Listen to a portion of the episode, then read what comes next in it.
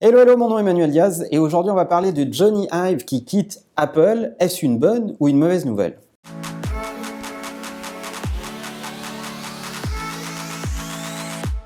Alors vous l'avez sûrement lu dans la presse, Johnny Ive a annoncé il y a quelques jours qu'il quittait Apple au bout de presque 30 ans de bons et loyaux services, puisqu'il est arrivé en 1992. Est-ce que c'est une bonne nouvelle pour Apple? Est-ce qu'au contraire, c'est une catastrophe? Est-ce que c'est la fin du design chez Apple? Je vais vous livrer mon analyse d'entrepreneur sur cette question. On a tous vécu dans nos entreprises des gens qui étaient là depuis très longtemps et qui, à un moment, décident de faire autre chose, de partir vers d'autres projets ou euh, juste parce qu'ils sont plus à l'aise ou ça leur parle pas.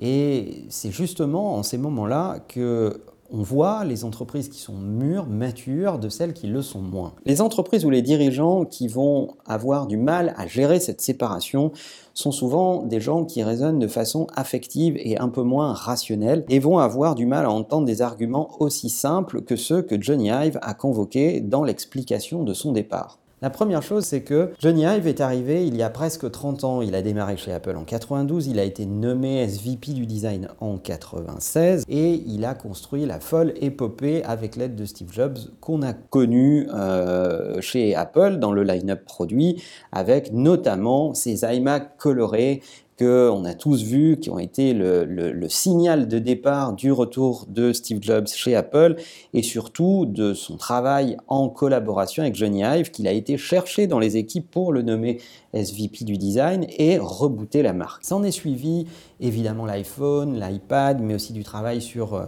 euh, le software et on y euh, reviendra et tout un tas d'autres produits, les AirPods, le HomePod, bref, tout le line-up produit. Et évidemment, ça pourrait être catastrophique si on ne regarde les choses que sous cet angle-là, que de considérer que la personne qui dirige le design de l'ensemble de ces produits, alors même que le design est un facteur différenciant pour Apple au cœur de son ADN, ça pourrait donc être considéré comme une catastrophe. Simplement, voilà, Johnny Ive a avancé des arguments qui sont, de mon point de vue, implacables et qui montrent qu'Apple est une boîte mûre et mature, comme on devrait tous l'être, face à une situation qui est factuelle. Il est là depuis longtemps et il a besoin de se ressourcer. Le deuxième élément de preuve qui démontre que Apple est une boîte intelligente et que Johnny Ive a fait, a procédé à une décision intelligente et réfléchie, c'est qu'il a organisé son départ. Depuis 2015, il s'était éloigné du management opérationnel de ses équipes de design. Il avait constitué des équipes de design autour de lui et il s'était un peu éloigné d'elles. D'ailleurs, pendant quelques années, il a travaillé depuis l'Angleterre, il faisait des allers-retours avec la côte ouest des États-Unis, mais il n'était plus là d'un point de vue euh, vraiment euh, quotidien. Il s'était aussi chargé de projets plus structurants et plus éloignés des produits, comme l'Apple Park, qui est le fameux bâtiment de Apple qui a été construit à Cupertino, mais aussi le travail sur les Apple Store et tout un tas d'autres projets annexes pour organiser ce qu'on demande finalement à chaque leader. Un bon leader travaille à être de plus en plus inutile. Et pour travailler à son inutilité, il a depuis toujours veiller à ce que le design pénètre toutes les strates de l'entreprise chez Apple. Il n'a sûrement pas enfermé cette discipline dans un département ou dans un service qu'il protégeait du reste de l'organisation pour mieux régner sur cette discipline. Au contraire, le design est aujourd'hui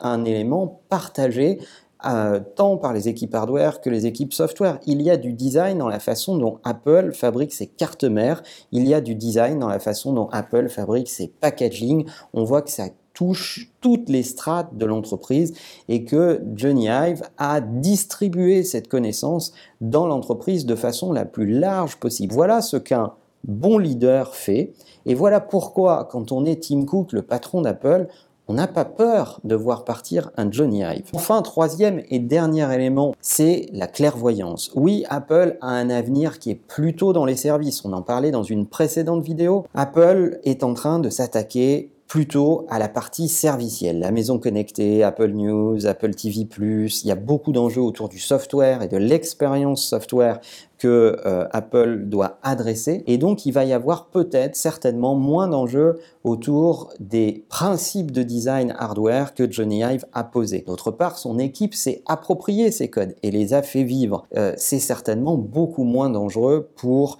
euh, Apple que de voir partir Johnny Ive. Et parce que euh, tout cela a eu lieu dans cet ordre-là. Tim Cook a déclaré que Johnny allait continuer à travailler avec Apple à travers la société qu'il va créer et c'est également assuré qu'il n'allait pas travailler pour des marques concurrentes. Donc quand une sortie est organisée de façon intelligente, ça permet d'atterrir sur ce genre de dispositions qui sont finalement gagnante-gagnante. De façon plus générale, je pense que nous, leaders, nous, dirigeants d'entreprise, on devrait avoir une relation moins romantique à la question des départs des personnes qui apportent beaucoup de valeur dans les entreprises.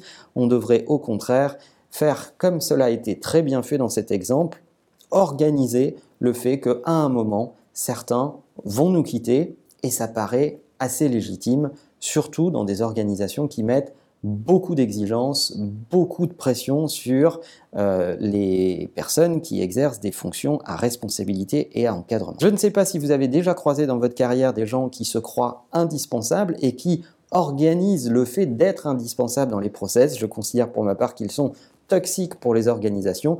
J'aimerais avoir votre point de vue sur la façon dont vous travaillez avec vos managers. Est-ce que vous-même, dans votre quotidien, vous essayez de diffuser vos connaissances dans les équipes, d'être de moins en moins indispensable à l'organisation? Tout ça m'intéresse beaucoup. N'oubliez pas que l'ensemble de ces épisodes sont disponibles en podcast sur iTunes et que la meilleure façon de marcher, c'est de vous abonner. À bientôt.